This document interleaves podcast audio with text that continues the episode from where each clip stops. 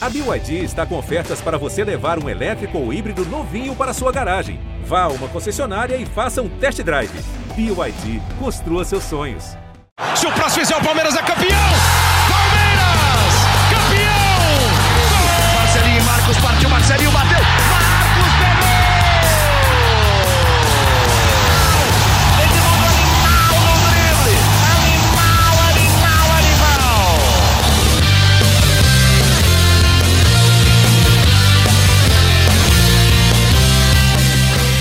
Palestrinas e palestrinos, começando mais um GE Palmeiras, o seu podcast aqui no GE. Sobre tudo do Verdão. E começamos mais uma edição desse podcast com mais uma vitória do Palmeiras. O Palmeiras que mais uma vez precisava ganhar para reassumir a ponta do brasileiro, para seguir na ponta, na verdade, né? Porque a ponta era do Palmeiras, perdeu momentaneamente para o Corinthians por, por algumas horas e retomou a ponta do Campeonato Brasileiro. Uma vitória, mais uma vitória muito convincente, eu diria, desse time do Abel Ferreira. Ganhou lá no Couto Pereira. Como a gente conversava aqui antes, ó, tinha um tabu. O Palmeiras não ganhava lá no Couto do Coxa desde 1989 e, no geral, contando todas as competições, não ganhava lá desde 1997. Ou seja, mais um tabu quebrado por esse Palmeiras do Abel Ferreira. E hoje a gente tem time completo aqui temos escalação digna de. Pô, mais uma seleção, eu diria. Eu vou começar aqui, ó, pela, pela ordem das pessoas que estão na minha vista aqui no meu, no meu computador aqui. E Felipe Zito, descansou bem na sexta-feira? Como é que foi? Tranquila folga, agora de volta? Tudo bem, foi uma folga é, planejada, né? Já aproveitamos bem, mas é, voltamos já no sábado e domingo para acompanhar esse Palmeiras aí de Abel Ferreira, Palmeiras de Rony Rústico, Palmeiras que está tá, tá embalando de uma maneira muito segura, né? A gente vai falar mais aí sobre o desempenho do Palmeiras, é, sobre o embalo que o time criou, né? Mesmo em um período com desfalques importantes, é, parece que o jeito que o Palmeiras está hoje muda pouco, né? Sai um ou outro jogador, o Palmeiras ainda com desfalques importantes, mas está sobrando. Tá sob... Neste momento está sobrando. E aí, Emílio? Beleza? Como é que estão as coisas? O que você achou do jogo ontem? Tudo em ordem, tudo em ordem. Espero que os amigos também estejam. Ah, mais um jogo no padrão Palmeiras, né? Um jogo de total domínio, mais um resultado positivo e Palmeiras se firmando é, como o grande time da temporada, né? É, chega na, talvez nessa fase mais turbulenta da temporada para todo mundo, com mata-mata, com o Campeonato Brasileiro, como o time mais sólido, né? Como o Zito falou. Então, é o time a ser batido aí na temporada por enquanto. E aí, Ferri, beleza? O Ferri que também não estava com a gente na sexta-feira e agora retorna ao podcast. E aí, Ferri? Olá, amigos. Olá, todo mundo que está acompanhando o podcast, quem está participando do podcast. Depois de um período de folga aí, agora foi agraciado com Covid, mas estou aqui em casa, estou bem fui fazer o treino que o Boca me passou. Falei, caramba, bicho, o treino me derrubou, velho, me deixou dolorido tal, deixou mesmo. Mas no fim era a Covid também. Tá, tá tranquilo, tô aqui em casa, tô resguardado. E, e aí eu consegui ver, vi de casa aqui o jogo, jogo do Palmeiras, mais uma atuação. É, é, o Palmeiras no Couto é, é difícil de, de ganhar, e até quando vocês estavam falando dos recordes, eu lembrei do time de 2016, porque se a gente for puxar aquele time de 2016, quebrou uma porrada de recordes. Mas um dos que não quebrou, é, de recordes não, de tabus no caso, é, um dos que não quebrou foi esse do Couto. O Palmeiras estava vencendo o jogo, e aí teve aquela parada por sinalizador, aí o, o, o Curitiba empatou, o Cuca ficou puto. Mas, é, e aí eu, eu até tava com isso na cabeça, falei, pô, achei que aquele time tinha batido essa marca, mas não bateu. E aí ficou pro time do Abel, que é um time muito confiável, né? Eu acho que o Palmeiras está se mostrando é, mais vistoso com o Abel do que em outras temporadas, mas está se mostrando tão seguro quanto foi, por exemplo, o time de 16 e o time de 18 que ganharam o título.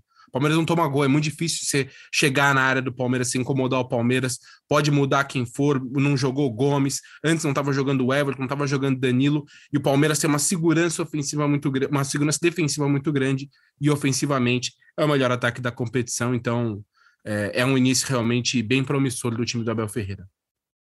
E fechando a nossa escalação aqui, nosso, a nossa voz da torcida, como eu gosto de dizer aqui, o nosso Leandro Boca. E aí, Boca, o que, que você achou do Palmeiras? Eu vi que você disse no seu vídeo do Voz da Torcida que quem quiser pegar o Palmeiras vai ter que vai ter que trabalhar muito, vai ter que correr forte, é isso? Em primeiro lugar, quando surge esse time completo, cara, esse podcast aqui promete demais. Um grande abraço a todos vocês que estão ouvindo esse podcast. E eu pergunto para você, meu caro apresentador Lucas Garbelotto, uh, o que você quer que eu fale aqui, cara? O que mais eu vou falar nesse podcast do GE? Porque tá ficando chato, cara, tá ficando chato. Eu coloquei minha filha hoje no carro, até postei essa fotinho lá no Instagram. Quem quiser, vai lá, reaja essa foto no story, porque eu só olho no retrovisor, Lucas. Só olho no retrovisor. Um Palmeiras extremamente irregular. O Palmeiras é líder da competição, com o melhor ataque, com a melhor defesa. Lucas, o Palmeiras tomou cinco gols na competição até agora. Desses cinco, três foram contra o Ceará. Uhum. Que foi aquele jogo que deu um apagão. O Palmeiras já explicou esse jogo e tá tudo certo. Três foram na primeira partida. Do mais, o Palmeiras tomou dois gols. E aí, cara, tem gente aí que busca a liderança, tem coragem de postar que vai passar o dia dos namorados na liderança. E olha só, esqueceu de ver onde ia dormir a namorada, né? Porque olha, ficou complicado pro lado de lá. Quando surge a todos com o maior time do Brasil na frente. Ô Zito, aproveitando esse, esse gancho do Boca, ele falou da defesa do Palmeiras. Tem um ponto nesse, nessa defesa que é fundamental, que obviamente tem muito a ver com, com os treinamentos do Abel, com a organização tática do time, que é o seguinte: o Gomes foi para a seleção, o Luan entrou voltando de lesão e o time continua sem tomar gol. Entendeu? O Luan, tudo bem, o Luan já, já é um cara entrosado com todos os companheiros, mas ele não era um cara entrosado com o Murilo, certo? Ele começou, ele voltou de lesão e conheceu o Murilo em campo, entre aspas, pela, ali, pelas primeiras vezes e tal. E, cara, o que, acontece com esse time do Palmeiras que, pô, o Lua volta de lesão, joga do, do, lado de um cara que ele nunca jogou e o time não toma gol do mesmo jeito? É, é o time muito bem encaixado taticamente, né?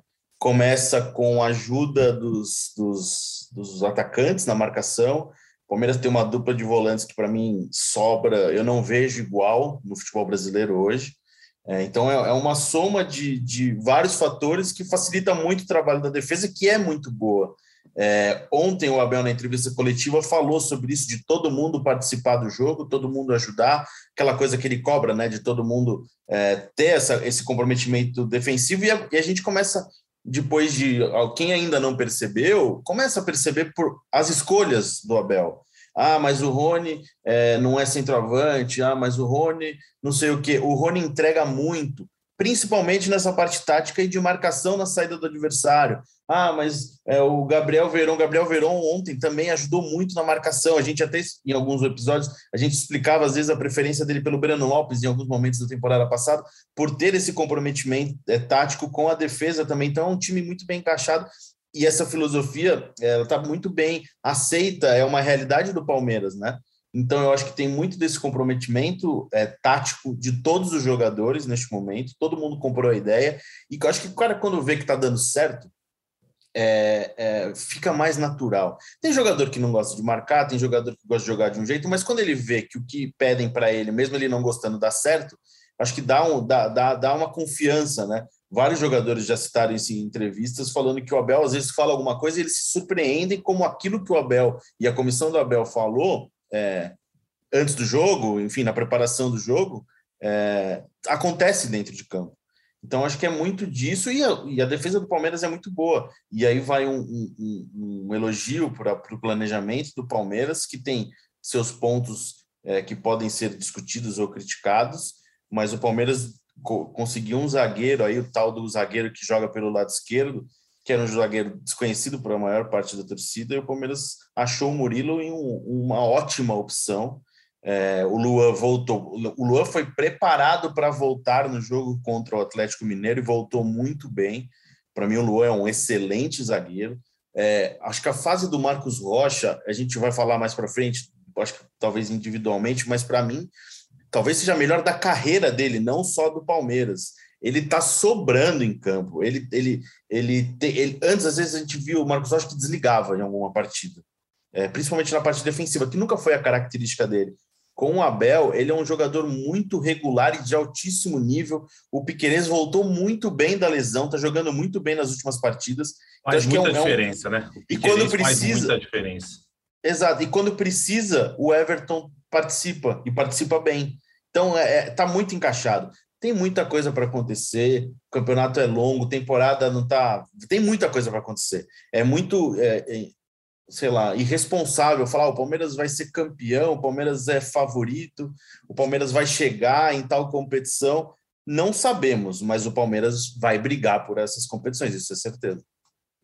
Ô Emílio, a gente vê esse time do Palmeiras, um time sólido, consistente, que joga muita bola.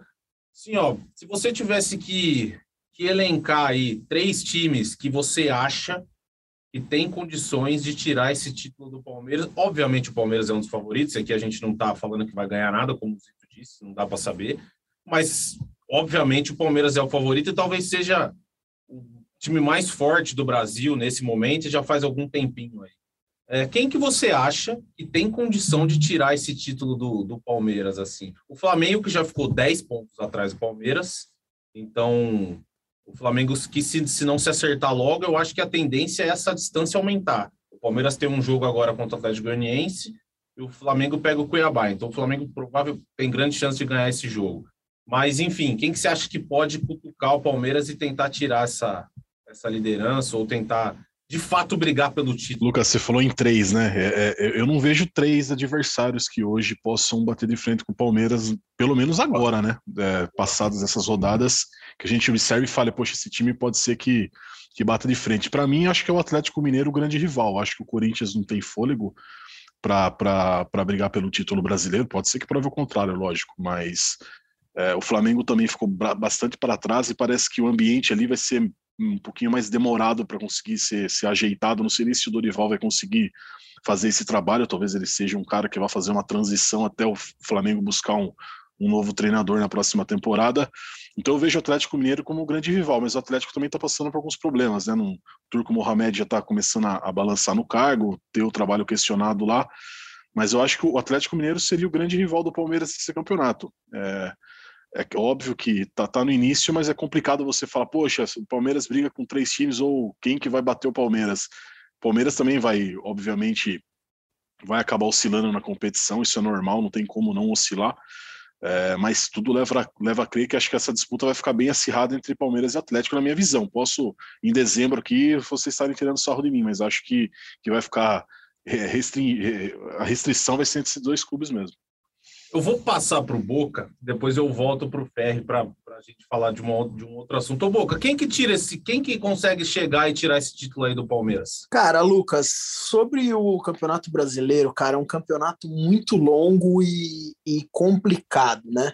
O Zito Ferri e eu, a gente já discute há um tempo se o Campeonato Brasileiro seria o campeonato, entre aspas, mais, mais difícil ou mais fácil de ganhar em relação às Copas, porque o Palmeiras tem um elenco curto, né? E a gente chegou a uma conclusão num podcast aqui de que as Copas, de repente, o Palmeiras teria maior possibilidade por ter um elenco curto. Olha como a cada edição do podcast é, a gente vai renovando as ideias e, as, e, muitas vezes até mudando de opinião. Eu não sei se eu mantenho essa opinião, viu? Inclusive, Zito, Ferri, eu, eu cheguei a falar isso no podcast, talvez eu não mantenha essa opinião. Por quê? Hoje eu vejo um Veiga saindo e um Scarpa, cara, suprindo as necessidades do Palmeiras lá no meio. Eu vi ontem um Marcos Rocha saindo e, cara, eu vi um Garcia entrando e jogando bem. Isso prova que o Abel Ferreira, o Abel Ferreira tem realmente um, um elenco na mão. Aí você pergunta para mim, cara, um time que consiga parar o Palmeiras ou então ganhar esse campeonato. Eu concordo com o Emílio em número e grau, cara. Hoje hoje, Campeonato Brasileiro não é não é certo, não é matemática. Vou deixar o meu lado mil por cento clubista um pouco de lado para falar a real aqui. Eu não vejo um time além do Atlético Mineiro que possa ali brigar ponto a ponto com o Palmeiras.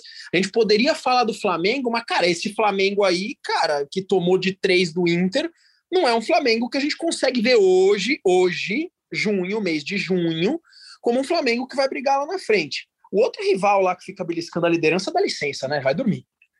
Ô, Ferrizito, então já que o Boca levantou a bola, vocês mantêm a opinião que o Palmeiras vai vai de Copa, porque o Abel disse ontem Tudo bem que ele sempre fala isso. Ele fala que não vai priorizar, que aquele negócio de, de poupar, de que o cara tem que estar tá sem, o jogador tem que estar tá sempre inteiro e ele vai sempre no limite, né? Ele sempre fala isso, fala assim, ó, eu quero que os jogadores estejam sempre no limite, mas assim, eu vou, vou trocando as peças conforme as pessoas me falam. Falou, ó, esse jogo você tem que poupar tal jogador porque vai estourar, vai machucar e tudo mais.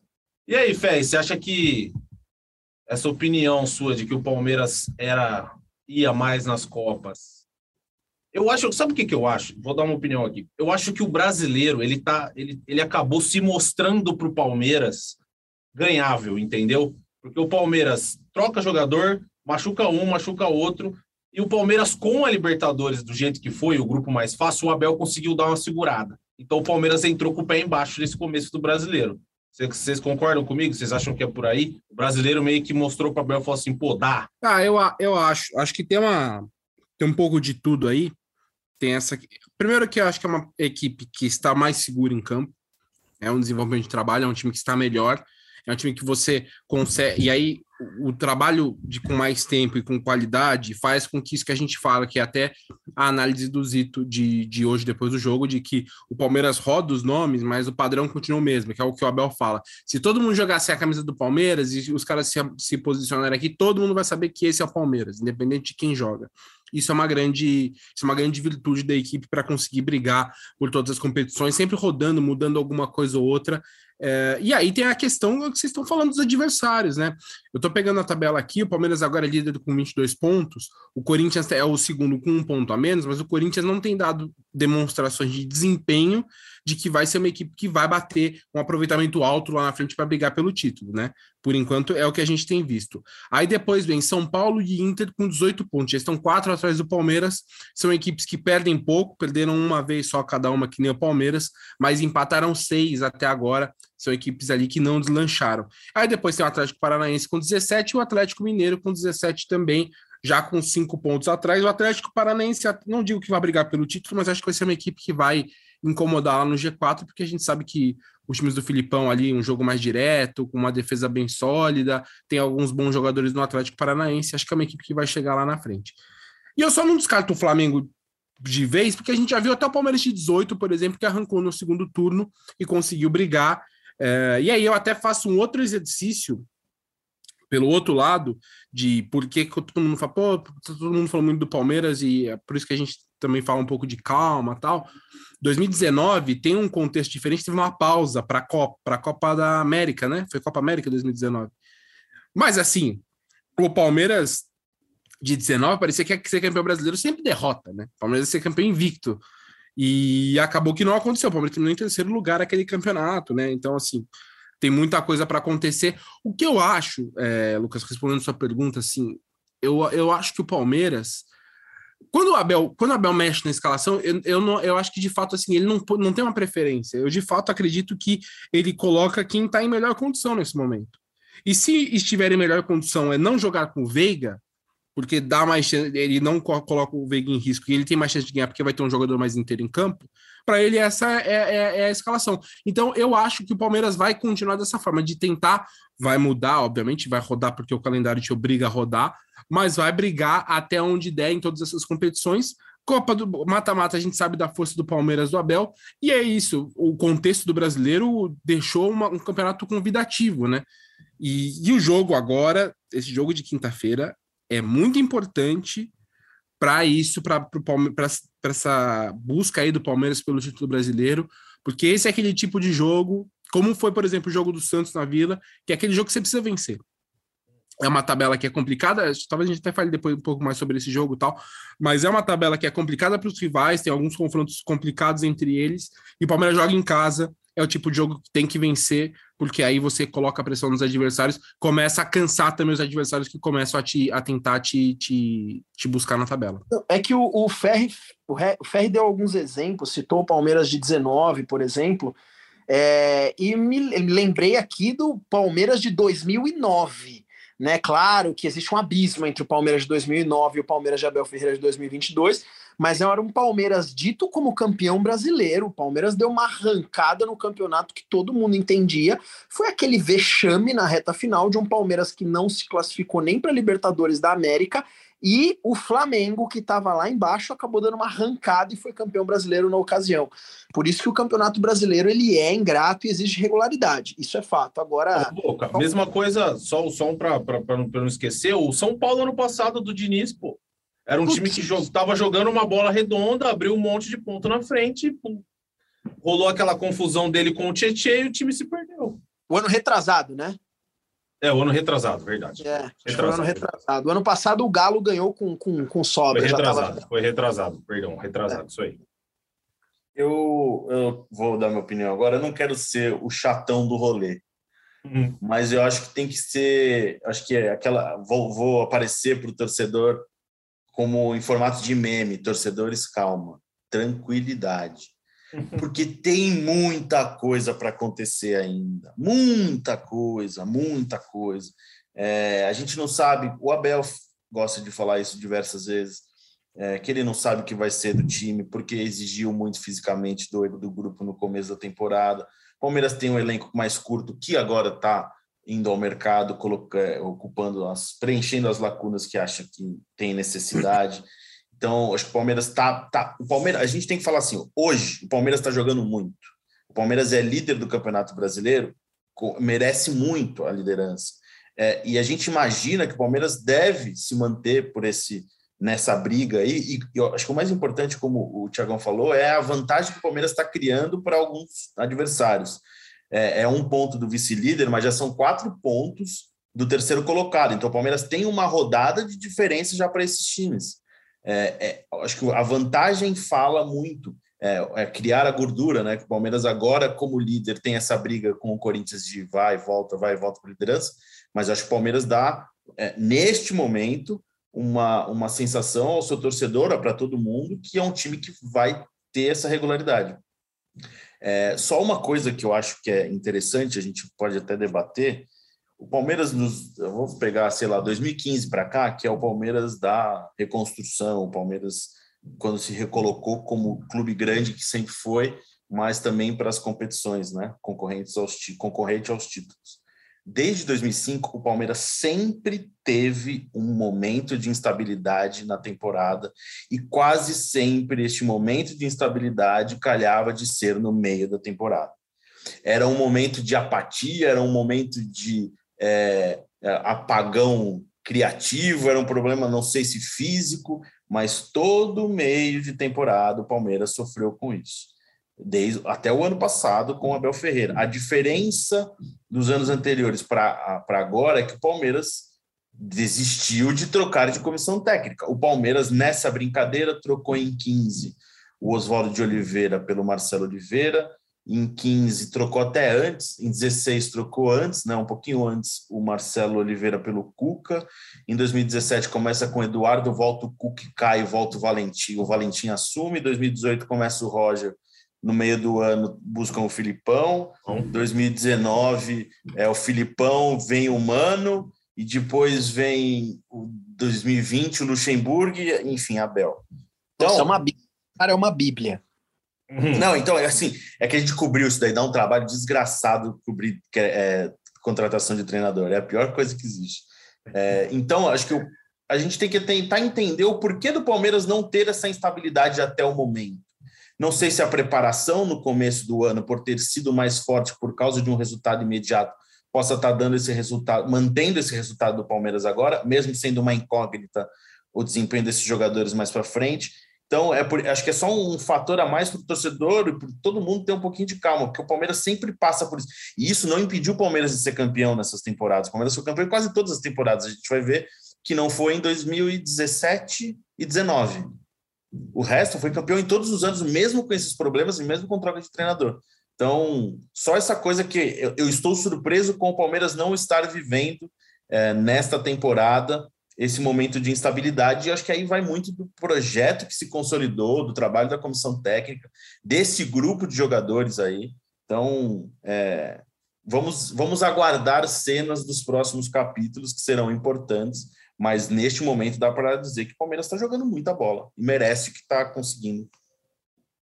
Amigos, Pô, isso que o Zito falou. Manda ver, manda ver, manda ver. Isso que o Zito falou é, é, é realmente assim. É, é, interessante. Eu acho que tem. Eu concordo isso, isso era uma coisa, sempre quando a gente cobria, até quando a gente não cobria junto Palmeiras, mas era aquela coisa ali, come, comecinho de brasileiro era problema, era dor de cabeça. Ou, come, ou fim de paulista, comecinho, fim de paulista, como de brasileiro, era dor de cabeça no Palmeiras, era crise, troca de técnico. Ô, Thiago, e, aí... e a gente até já imaginava, esse cara não vai ficar, né? Esse cara vai é. cair em algum momento, né? Era certeza, foi quem vivia ali quase todo dia, o dia a dia do Palmeiras, falou, esse, esse treinador vai cair em algum momento. Cara, e, e não é nem assim, não é nem que, nossa, como vocês sabem, mas assim, teve troca de técnico que a gente já sabia quem vinha ali antes do cara cair. Já quando você fala, hum, esse cara aí.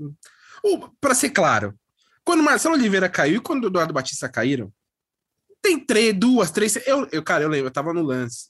Se eu não me engano, nos dois, e não é que foi um furo, não, isso era uma coisa que todo mundo sabia, mas a gente apresentou os jogos, a, a matéria de jogo do dia da queda do, do Marcelo Oliveira e do Eduardo Batista foi o Cuca. Quer dizer, então assim, era aquela coisa assim, você já falava, putz, isso aí não vai para frente, isso aí não vai para frente.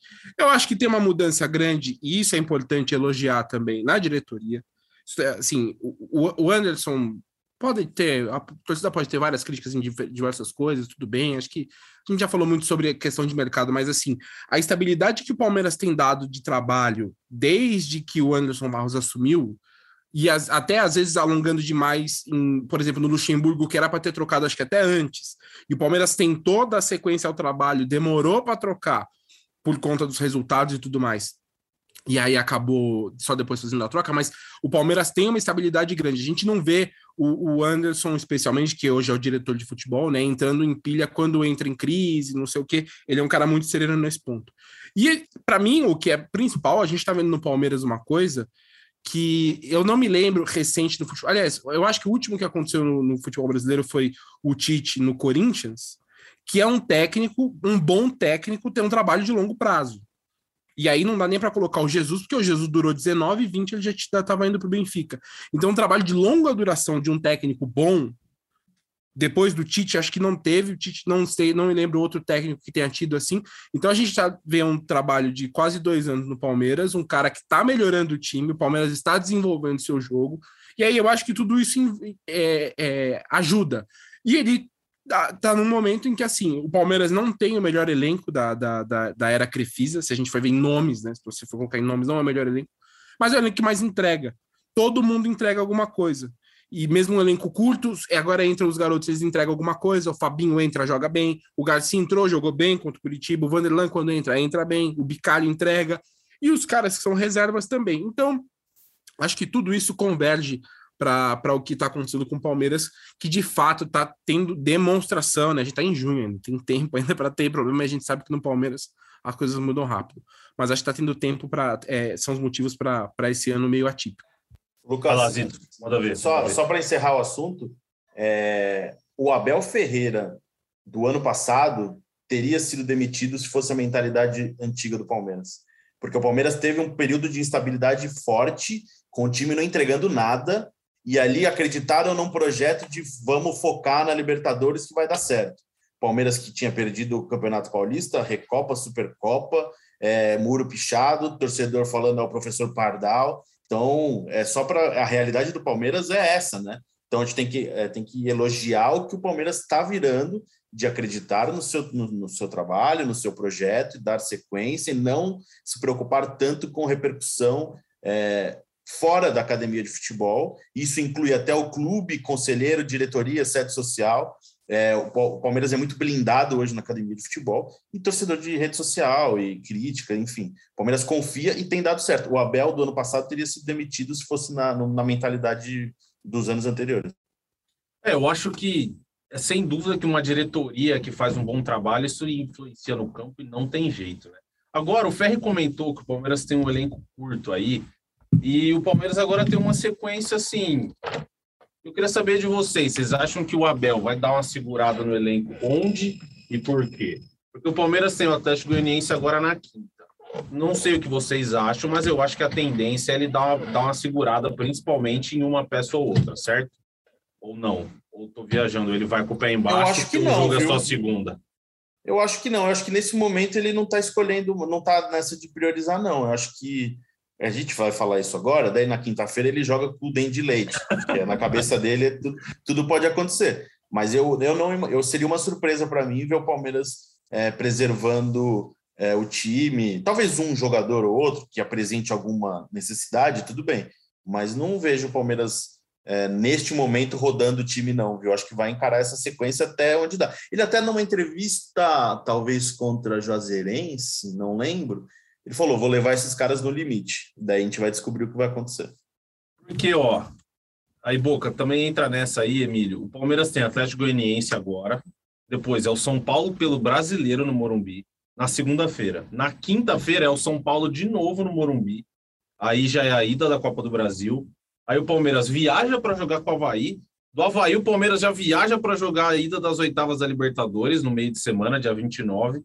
Aí volta, joga contra o Atlético Paranaense em casa, depois viaja de novo. Depois viaja de novo, não. Depois joga Libertadores à volta e viaja jogar com Fortaleza e depois volta para jogar com o São Paulo. Ou seja, o bicho vai pegar, né? E assim, eu acho que não. Pô, tudo bem, vai, vai, ter, vai rodar o elenco, mas o elenco é curto.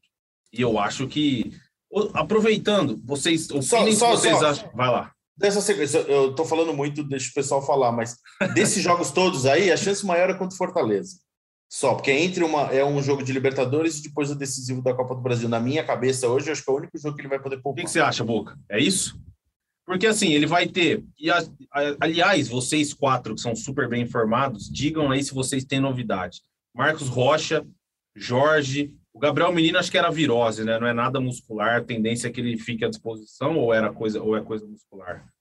E também tem o Rafael Veiga. Então assim, o Gomes volta agora, né? Acho que ele volta da seleção para o jogo já de quinta. Não tenho certeza, vocês podem falar aí. Mas assim, o elenco é curto e tem essas lesões que, pô, você perdeu o Marcos Rocha, tudo bem, o Garcia entrou bem, tem o Mike também. Mas assim, é, o Vanderlan provavelmente teria que fazer a reserva do Piquerez se o Jorge se machucar de fato. Não sei, vocês acham que vocês estão com o Zito que ele vai segurar só contra o Fortaleza e o resto é o que dá? Pô, se tiver todo mundo 100% é time titular o tempo todo, o que você acha, Bo? Cara, o que eu acho é que Abel Ferreira é uma caixinha de surpresas. É. Eu já achei muito aqui que ia poupar e não poupou.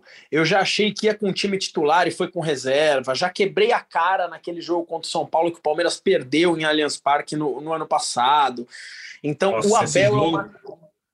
esse jogo o Abel colocou, ele colocou uma defesa inteira mexida, não foi? Danilo Barbosa, acho que fez a é, defesa. Cara, esse, eu, eu, não concordo com o Abel naquele jogo até hoje. Eu sou muito criticado. É, eu não, não consegui entender até hoje. Ah, mas aí depois jogou completo na Libertadores e foi campeão. Tá, tá certo, mas tá jogando completo mil e um jogos até agora. Então, aquele, jo aquele jogo, desculpa, o Abel, para mim, é o maior técnico da história do mundo, mas aquele jogo em específico eu não concordo. Então, Lucas, para mim é uma caixinha de surpresa, cara. O que o, o que o Zito falou faz total sentido. Já que ele quer levar os jogadores ao máximo, cabe aí dar uma poupada contra o Fortaleza, porque você tem a Libertadores, um jogo decidido, um decisivo pela Copa do Brasil, perdão. Agora, é complicado, né? Esse calendário do futebol brasileiro, ele é, ele é realmente muito apertado, tem muita coisa, tem muito jogo. O Palmeiras vai jogar demais. Uh, você perguntar para mim, pô, caberia poupar aí contra o Atlético Goianiense? Na minha opinião, caberia. Caberia jogar em casa contra o Atlético Goianiense para depois vir duas partidas extremamente difíceis no Morumbi. Caberia. Agora o Palmeiras tem um departamento, cara, que consegue, consegue de forma clínica, laboratorial, de forma prática, entender se os jogadores estão perto de estourar ou não estão. Né? Então o uhum. Palmeiras uhum. tem todo um departamento para avaliar se um jogador pode ou não jogar. E tem que confiar nessa galera. Né, tem que confiar. Agora, com relação a, a quem joga e quem não joga, eu tô cada vez mais tranquilo, porque assim, é o que eu falei para vocês, sai o Veiga entre o Scarpa. Pô, o Marcos Rocha, todo mundo ficou com medo que não iria jogar a final da Libertadores, o Mike jogou muito a final da Libertadores.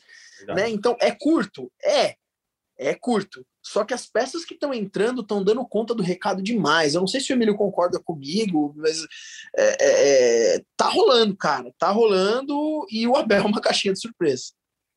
E aí, Emílio, você acha que o Palmeiras vai aí com o pé embaixo?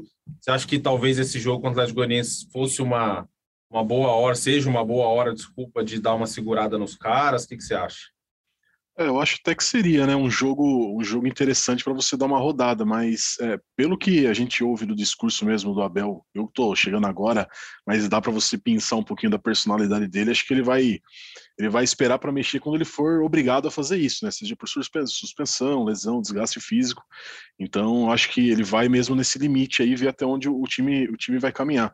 Mas é o que o Boca falou, né? É interessante o quanto a qualidade está sendo bem suprida, né? Palmeiras perde um ou outro jogador, mas muito pela boa fase também o cara entra com mais tranquilidade e consegue também jogar bem, né? O, o, entrar com o time a 17 jogos invicto é muito mais tranquilo do que você entrar numa pressão de que precisa voltar a vencer ou precisa vencer para para melhorar uma situação, então acho que a boa fase também ajuda tudo, né? O vento só para a favor em todos os sentidos e também nessa, nessa reposição de jogadores também ajuda muito a boa fase, né? Agora eu queria falar de um cara um cara que eu acho que o Boca influenciou na, na, no crescimento recente dele, que ele parou de dar bicicleta. Ele parou de dar bicicleta. Ele parou, ele deu uma bicicleta defensiva. Agora, toda bola que passa na frente dele, quase ele bota para dentro. Ele entrou na lista dos top 10 artilheiros do Palmeiras no século 21. E eu vou fazer, eu vou falar essa lista aqui para vocês.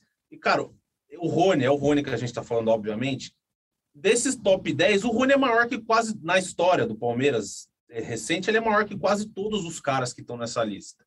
Ó, eu vou falar a lista rapidinho. A lista tem Dudu, William Bigode, Rafael Veiga, Wagner Love, Valdívia, Kleber Gladiador, Diego Souza, Scarpa, Alex Mineiro e Borja. Cara, o Rony é mais importante que quase todos esses caras aqui. Quase todos. E assim, o cara indiscutivelmente, na minha opinião, ele é, o, ele é o centroavante perfeito para o time do Palmeiras. Eu acho que é o lugar dele. Eu gosto muito mais dele ali do que de ponta. Cara, ele chegou, ele atingiu um, um patamar. Eu vi até alguém, alguém colocou na internet, no Twitter, sabe, pô, o Rony já está entre os principais centroavantes atacantes do brasileiro. Cara, antes, antes até pensava isso como uma loucura, mas hoje eu já não acho que é mais uma loucura, não, hein? O que, que vocês acham? Calma, calma. Não, não, não de, de craque, mas assim, ele tá entre os principais nomes ali, pô. É, tá jogando o alerta bola, do tá emocionou, gol. hein? É, emocionou. Não, não tô falando de, de, assim, ele tá numa fase melhor que muito cara aí. Que... Não, isso tá. Isso tá. Mas eu acho assim, o, o Abel, uma, deu uma declaração que o, o Rony acho que é nota 7. Se o Rony fosse nota 9, ele estaria na, no Barcelona, né, nos times grandes da Europa tal. O que, o que, que eu acho dessa declaração? Qual que é a questão? Eu ainda acho que o Rony ele tem uma dificuldade de tomada de decisão. Ainda falta isso nele. E ele melhorou de fato, ele tá finalizando melhor. Essa ele foi, tá fez, fez melhor isso contra o Botafogo, contra agora contra o Curitiba, ele finalizou bem, fez o gol, tudo mais. Acho que ele tá em evolução. Para mim, é, ele é indiscutivelmente melhor como centroavante do que como ponta. É, eu sei que ele, ele prefere jogar na ponta. O Abel quer que ele volte para a ponta, tendo as chegadas do Merentiel e do Lopes. Mas para mim, o Rony funciona muito melhor como um centroavante. E, e, ele tá numa fase muito boa mesmo. Eu acho que ele, ele desenvolveu, ele, ele se desenvolveu como centroavante, ele posiciona muito melhor, ele sabe aonde procurar a bola dentro da área. Mas calma, não é um dos melhores ainda do futebol brasileiro. É, eu não quis dizer melhor assim, tecnicamente e tal. Não, eu entendi. Ele é um dos caras que faz a função ali legal. E aí, Boca, você acha que. É. Eu acho que a sua corneta chegou lá na. Lá na sim, lá no, sim, sim. Eu vou. Acho que a galera tá esperando o Zito recebeu uma mensagem, né, para o Boca falar de, de, de, né, Zito, você recebeu um direct para o Boca colocar opinião, parar de cornetar o, o Rony. essa mensagem galera... aberta aqui, inclusive, depois eu vou dar, vou falar sobre ele, mas por favor, Boca, todo mundo quer legal, saber. Legal, Não, é, eu acho que é importante eu falar, porque eu critico muito o jogador, é, e eu não tenho vergonha nenhuma de vir aqui e assumir que o cara está sendo extremamente decisivo, que o cara está sendo importantíssimo para o elenco do Palmeiras nos últimos jogos. Mas é, vamos entender alguns pontos do Boca aqui, beleza? Ao lado chato do Boca, mas vamos entender. Vamos lá. Primeiro, Rony é melhor como centroavante do que como ponta. É o que o Ferri falou. Para mim, indiscutível, principalmente nesse momento, tá? Como ponta, ele, na minha opinião, é tecnicamente, tecnicamente ouvinte, eu falei tecnicamente inferior a Dudu, inferior a Veron e inferior a Wesley, na minha opinião. E taticamente, talvez superior a todos esses, beleza? Em compensação, como perfeito, centroavante, perfeito. em compensação como centroavante, ele é tecnicamente e taticamente infinitamente melhor do que o Rafael Navarro. Então ele ganha a posição nesse momento, enquanto os outros jogadores não estão aí para atuar, que eu nem sei como vão atuar com a camisa do Palmeiras. Então, Boca, vírgula, o Corneta, uhum. hoje, hoje, hoje, na data de hoje, na gravação desse podcast, aprova o Rony como titular do Palmeiras. Agora, vamos a alguns fatos. Isso não faz com que o Rony é, ah, agora ele é o craque, agora ele é o cara que toma as melhores decisões. Não acho. Não acho. Eu acho o Rony um jogador com muitas limitações, que hoje vem sendo extremamente importante para o time do Palmeiras, um jogador que eu sou muito grato na história do Palmeiras, e fato. Agora, quem me criticava com relação às bicicletas, que o Boca corneta as bikes, o Boca corneta as bikes, com certeza, cara, eu não tô lá dentro do Palmeiras, eu posso estar cometendo heresia aqui, mas com certeza o Abel Ferreira deu um toque, porque o cara parou. O cara parou. É, é, é, a palavra de Leandro Boca. Chegou lá, chegou lá no ouvidinho do Rony. E quando era para dar a bicicleta, ele não deu, né? Contra o Atlético Mineiro, que a jogada é pedia isso, ele é deu, uma, deu, uma, deu uma segurada. Só queria reforçar que eu concordo com o Boca, até quando ele está errado, e não é o caso desta vez, ele está correto. E a, a mensagem, Zito? Ó, vamos lá. É o Alcides Pontes, ele que deu aquela cornetada brincando com, com com o Boca sobre as bicicletas do Rony, ele mandou duas mensagens muito grandes aqui, eu vou resumir. É, ele pergunta para a gente, quer ver? É, qual que dá uma previsão do El Flaco Lopes. É um jogador que o Palmeiras tem uma negociação encaminhada, mas ainda com detalhes, ele veio para o Brasil na semana passada, fez exames, voltou para a Argentina, foi lá ver um jogo do Lanús.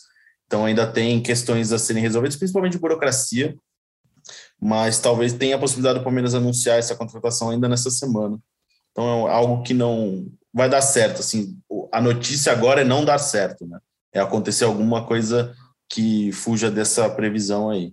É, e aí ele fala que pergunta para a gente é, do time B, não, que tinha visto uma outra um questionamento que ele fala que parece que o Veiga hoje, o substituto do Veiga é o Gabriel Veron. E aí eu acho que vai ser interessante quando o Veiga tiver novamente à disposição, ver como o Abel vai formar esse ataque. Eu acho que sai o Scarpa do time.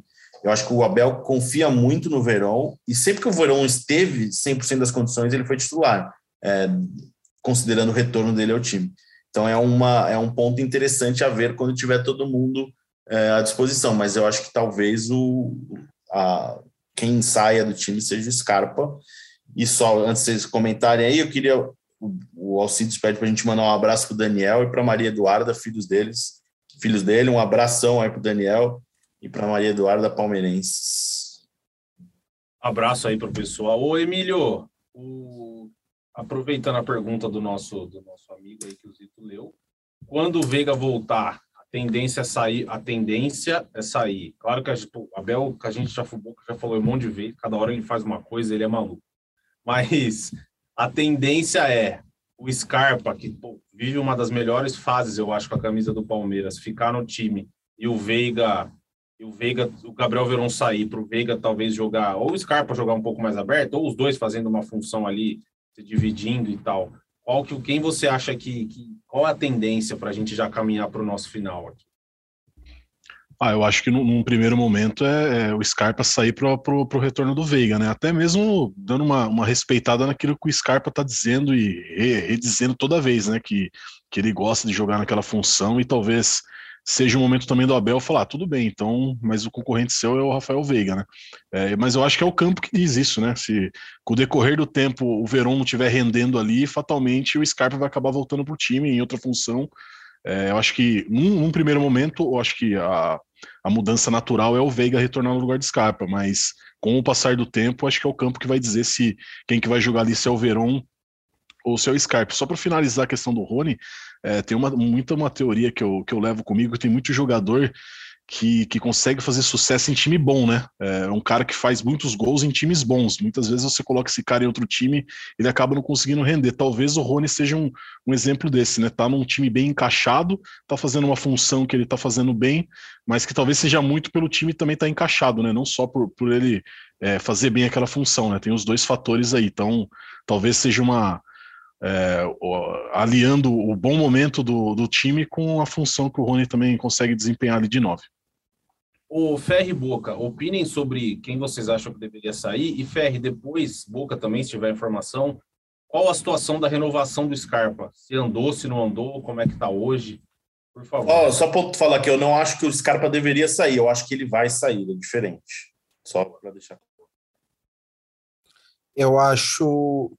Eu acho que saiu o Verão. Eu vou ser do contra. Acho que saiu o Verão, primeiro porque o desempenho do Scarpa seria muito injusto o Scarpa sair da equipe agora.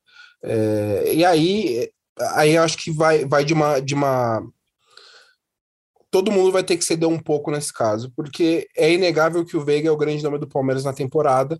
Então, o Veiga vai voltar para a equipe mais cedo ou mais tarde quando estiver recuperado. E o Scarpa, mesmo não, mesmo não gostando de jogar na ponta esquerda, é, eu acho que ele estava jogando bem, ele estava fazendo bons jogos. E o Palmeiras não pode abrir mão do, do, do Scarpa em campo também por uma questão para mim que é muito importante, que é a bola parada. O Scarpa bate, o Scarpa tem uma bola parada que ninguém tem. A forma como o Scarpa bate na bola e cruza na bola é, é um diferencial muito grande. Então, até porque o Verón tá voltando agora, acho que ele tá fazendo de fato bons jogos, mas eu não acharia justo tirar o Scarpa e por o Palmeiras ter mantido aí uma, uma a base aí da equipe que jogou as, as principais decisões com o Scarpa na esquerda e o Veiga por dentro, eu acho que o Abel mantém no time ideal, vai, isso aí, mas por conta do, do, do da agenda que a gente está vendo aí de jogos puxados tal, acho que a gente vai continuar vendo o Verón jogar com frequência, o que é uma coisa muito importante, porque o Verón, atrapalhado por muitas lesões, para mim é o ponto do Palmeiras que melhor define jogadas no elenco. E aí, Boca? Lucas, não sei dizer, cara. Não, não consigo dizer o que o, o que o Abel faria tá? É realmente uma caixinha de surpresas. E o que eu gostaria depende do jogo. Acho que eu cheguei a falar isso no, na última edição do podcast. Depende se a gente vai pegar um time com um sistema defensivo mais fraco, um time que tem um sistema muito reativo, é, para entrar Veron Scarpa, eu acho que eu estou mais na opinião do Emílio aí. Eu acho que a tendência é o Veiga entrar no lugar do, do Scarpa e o jogo a jogo vai dizer se vai jogar Scarpa ou Veron. Mas realmente, para mim, é uma completa interrogação, cara. Eu não sei te responder. Agora, amigos, acho que caminhando para o fim, só acho que essa é a única dúvida, na verdade, não dúvida, mas é a única coisa que a gente não tem certeza do Palmeiras, né? Porque é, é o Everton, Marcos Rocha, Gomes Acho que o Luan, a tendência é que ele volte a ser titular com o tempo, Piquerez, Danilo, Zé Rafael, Dudu, Rony, aí Veiga, aí Scarpa, Verón. Eu acho que essa é a única posição que, assim, que é discutível, né? E pode ser que alguém perca o lugar um para o outro, que é o Scarpa, o Veiga e o Gabriel Verón ali. Amigos, caminhando para o final, algum recado, Zito? Vamos ter você de volta, hein, depois da folguinha. Fazia tempo que eu não participava, né? Tava tentando lembrar aqui, acho que eu perdi os últimos dois ou três. ah, você fez a madruga da seleção. Isso, teve isso também, teve isso na semana passada, né?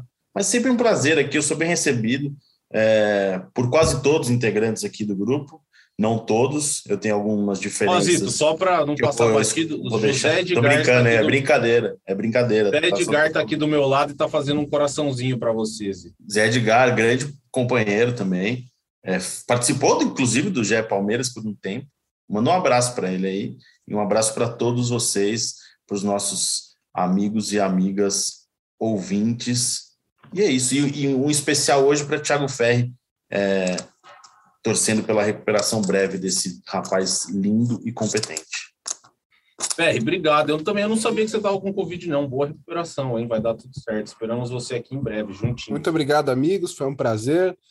Daqui a pouco eu tô 100%. Fim da semana aí eu tô 100%. E estaremos juntos no próximo podcast não, não, no próximo não. Acho que no próximo não estarei, porque. É, no próximo nem eu, hein? É. No próximo estaremos de folga. Agora é então... é responsabilidade de Emílio Bota. Qualquer contra... torcedor palmeirense, eu vou, eu vou aproveitar aqui o momento. Se você quiser saber sobre Lopes, é, renovação, contratação, é arroba Emílio Bota no Twitter, bota com dois T's. Pode encher de, ele de pergunta lá. Fica à vontade. Eu e o Thiago, eu e Thiago Fã estaremos de folga no feriado. um grande abraço. Os caras aí já já estão participando do programa da Angélica, hein, cara? pelo, amor de Deus! Vocês merecem muito, velho. Brincadeira, vocês merecem demais, vocês são um monstro. Ó, o Boca vai ficar por último, que eu tenho certeza que ele vai ter um recadinho sempre especial. Emílio, eu, ó, nas, o jogo é quinta, na sexta eu trabalho, então provavelmente estaremos juntos. Eu e você, E o Boca, o Boca não vai deixar a gente na mão. Certamente certeza. que não, né? Então, se a gente tá junto aí, vou estar tá sozinho, espero conseguir corresponder, que sejam dias calmos, né? Que sem, sem grandes turbulências, porque sem esses dois grandes homens aí, eu não sou nada aqui nesse dia Palmeiras, viu? Eu vou contar um bastidor aqui, que é só para, desculpa alongar mais, mas teve um momento da temporada de 2017, eu acho, que o Cuca quase caiu num jogo contra a Chapecoense em casa, e depois ele foi cair rodadas mais para frente, né? E nesse dia, era eu e torcida a cobertura do Palmeiras. Eu estava de folga, torcida de férias ou por algum outro, ou viagem, não estava trabalhando. A gente colocou Henrique Totti, hoje setorista do Corinthians, estagiário na época, para cobrir aquele jogo. E eu lembro que, cara, aconteceu tudo errado. Ele virou uma mensagem Cara, acho que o Cuca vai cair. E aconteceu tudo de ruim, porque as Palmeiras perdeu em casa. Começou boataria, queria pedir demissão, que não ia, e não tinha ninguém, o Henrique lá nessa. Mas fica tranquilo, Emílio, que neste momento tem que acontecer algo muito errado para o Palmeiras tomar esse rumo. Então, vai tranquilo que acho que está tudo controlado. Fique. Mas torcedor palmeirense, pode mandar mensagem para ele que ele vai responder todas para vocês. Aí, Emílio, segura essa bronca aí. Boca, aquele recado final para a gente partir e depois, ó, a gente volta pro Zito, que na sexta-feira a gente ficou sem o. Na sexta-feira foi difícil. Aquilo lá, aquilo lá. Eu só dei tchau e a gente foi embora. Cara, em primeiro lugar, é sempre um prazer, cara, fazer esse podcast, cara. Me divirto, me divirto bastante, aprendo muito com vocês. Melhor ainda, ô Ferri, não vai treinar não agora. Agora é recuperação, depois você volta para os treinos. Final da semana aí, na sexta-feira, estou junto com vocês. É, é um prazer muito grande participar desse podcast. E, cara, na verdade, eu encerro de uma forma de uma forma complicada, assim, porque eu sou muito fã de pessoas corajosas, de pessoas que realmente tomam sábias decisões. E eu também sou fã de pessoas que, assim, às vezes tomam decisões por terem coragem, né? Por largar algo que tem futuro para de repente abraçar algo que tá lá, mano, beirando o buraco. Você vai embaixo do buraco, vai até o Japão e volta, porque você vê que o buraco não termina. São pessoas corajosas. Eu dou um abraço pro meu grande amigo Dorival Júnior. Tamo junto. Fiquem com Deus. Eu tava tentando imaginar onde isso ia chegar. Foi boa, foi boa. Chutou Deivinho, subiu Breno Lopes e partiu Zapata. Partiu Zapata, sai que é sua, Marcos! Bateu pra fora!